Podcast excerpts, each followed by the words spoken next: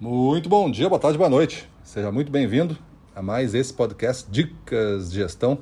Eu sou Gustavo Campos, instrutor-chefe do Ressignificando Vendas, e hoje vamos falar do planejar uma semana inteira de vendas.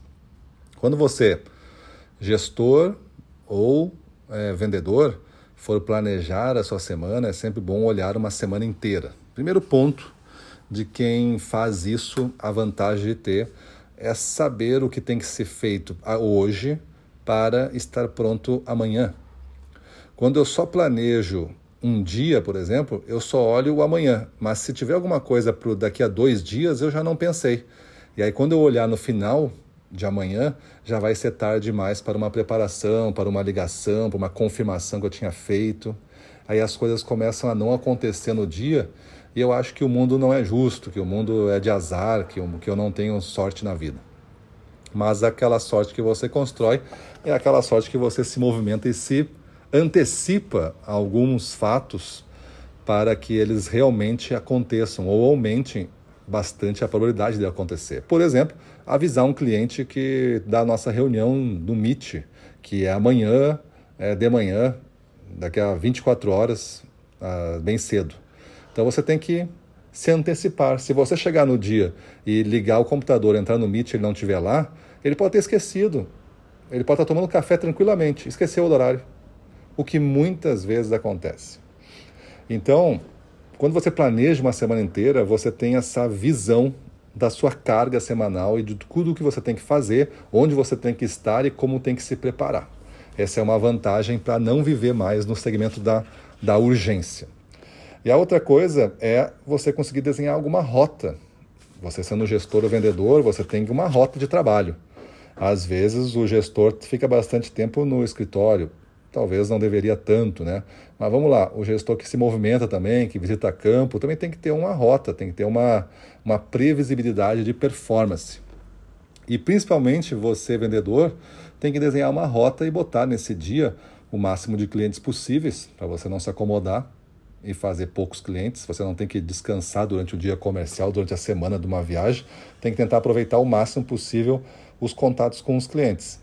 E desde que você entregue dentro de cada contato o nível de serviço que você imagina ser adequado para aquele cliente. Também não é ele que decide, é você que decide pelo volume, pelo histórico, pelo relacionamento, pela cultura da, do ambiente do cliente. Então você decide qual é o nível de serviço que você vai entregar, que é que é um mérito estabelecido ali pelo volume de compras e pelo potencial do cliente e outras variáveis que você possa é, estipular. Feita essa rota, você a segue. Tem muitos vendedores que não gostam de fazer rota porque dizem, ah, é impossível, o cliente depois não cumpre os horários. Mas é justo por isso, porque não tem rota, porque ele está de qualquer jeito, né? porque ele é atendido a qualquer momento, porque ele, ele acostumou que você senta lá e espera ser chamado.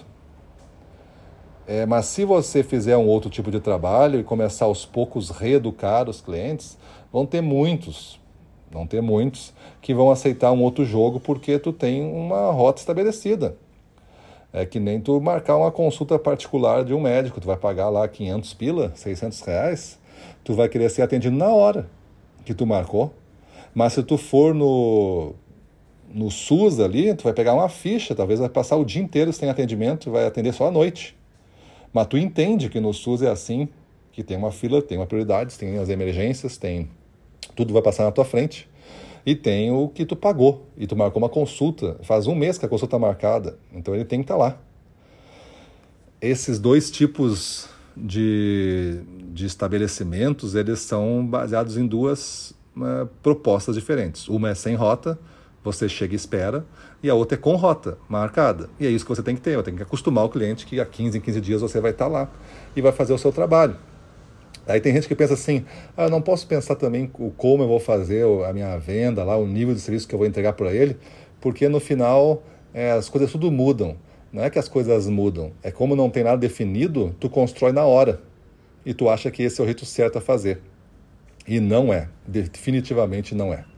Por que não é? Porque não existe um jeito certo a fazer, existe o um jeito adequado para este cliente nesse porte.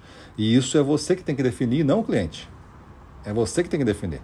Você não tem que entregar tudo que você tem para todos os clientes, porque é injusto com alguns clientes. Tem alguns clientes que merecem mais do que os outros e eles têm que receber mais coisas do que o outro. Isso não quer dizer desconto, tá? Estou querendo atenção, importância. Clientes pequenos, menores, têm que ser atendidos rápidos, dentro do nível de serviço suficiente para eles crescerem para o próximo nível mas tem que ter um certo estudo aí. Então, quando você planeja uma semana inteira, você consegue equalizar todas essas coisas, que são outros temas, não esse que eu estou falando, estou falando só do planejamento. Né? Você planejar, você entende que nesse dia eu consigo fazer cinco atendimentos, e no outro eu consigo fazer oito. Por quê? Porque os clientes são mais perto, porque os clientes são menores, porque os clientes têm esse nível de serviço de entrega. E aí você vai criando então o seu volume semanal estimado, a probabilidade de vender de tanto. E você batalha por isso, porque para cada cliente, cada potencial de, de, venda, você vai dizer que você vai vender, você vai calcular pelo 100%. Depois você vai medir a sua conversão e ver o que dá. Só que a rota da semana tem que ser maior do que a meta que você precisa para essa semana. A rota tem que estar tá sobrando, porque você não vai fazer 100% de conversão. Se fizer, não vai ser regra. E se não fizer o 100%, tem que sobrar ainda para o que fazer bater a meta. Eu diria que 70% de conversão já é o tampo que você pode fazer. E isso tem que ser suficiente para bater a meta. Maravilha? Então pensa nisso, muda a tua vida e vamos para cima deles.